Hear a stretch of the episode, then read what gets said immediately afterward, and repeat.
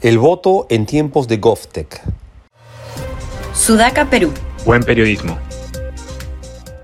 El lunes pasado asistimos una vez más a la elección para la presidencia del Congreso de la República en un interminable desfile de congresistas y entre manifestaciones de las tribunas, incluidas las de los trabajadores de esa institución.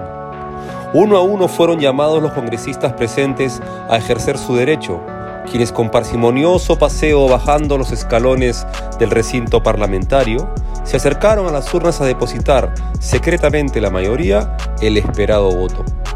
Y como nadie salió electo en la primera votación, a repetir la aburridísima escena paso a paso, que no solamente atenta contra la paciencia del espectador, sino que además es una afrenta a la transparencia del voto que los ciudadanos tenemos el derecho y el deber de exigir.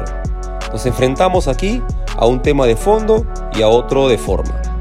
Por el lado del fondo, nuestra constitución política vigente incluye en el capítulo 1 referido al Poder Legislativo una serie de atribuciones, funciones e incompatibilidades de los congresistas, mas no así sus responsabilidades, dentro de las cuales debería incluirse la transparencia de su voto.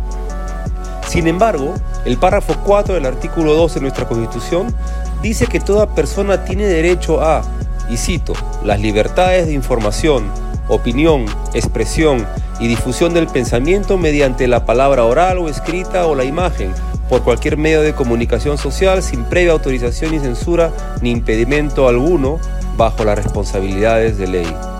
Debe entonces entenderse que los ciudadanos tenemos el derecho a saber cuál es el contenido del voto de los congresistas en todas las ocasiones en que ejercen esa responsabilidad, porque al final somos nosotros los ciudadanos quienes los hemos elegido y les hemos delegado nuestra representación, por lo que debemos tener los elementos para ejercer nuestro control ciudadano.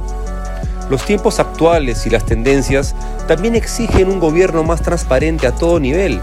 donde la ciudadanía esté enterada, por ejemplo, en qué se gastan nuestros impuestos, en cómo va el avance en las ejecuciones de obras públicas o qué está haciendo el Ministerio de Salud día a día para mejorar el sistema de cita en sus hospitales y postas médicas. Entonces, ¿cómo no exigir a un congresista la transparencia de su voto? Por el lado de la forma, estamos ya en la cuarta revolución industrial, aquella de la Internet, la robótica, la inteligencia artificial y la automatización, que permite un acercamiento del Estado a la ciudadanía, no solamente abriendo los datos disponibles, sino también haciéndola partícipe de las decisiones de gobierno con su interacción en las plataformas o a través de consultas ciudadanas de manera electrónica.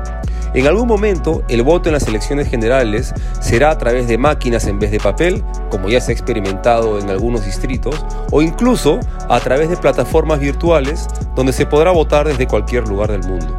El Congreso de la República no debe estar ajeno a esta realidad. Si bien para, para votaciones de leyes tiene un tablero electrónico donde se ve el nombre de cada congresista y su voto, esto no se aplica para la votación para elegir la mesa directiva, ya que no se ha modificado el reglamento ni se cuenta con la herramienta para mostrar el voto de cada congresista por la lista por la que se inclina. Una herramienta electrónica para transparentar la elección de la mesa directiva no debe ser ni costosa ni complicada de realizar, pero mientras se implementa, que se modifique de una vez el reglamento para que la votación sea nominal y a voz en cuello. Al menos así, los ciudadanos podremos conocer transparentemente el sentido del voto de cada congresista en elecciones tan trascendentales como la presidencia de la mesa directiva del Congreso de la República.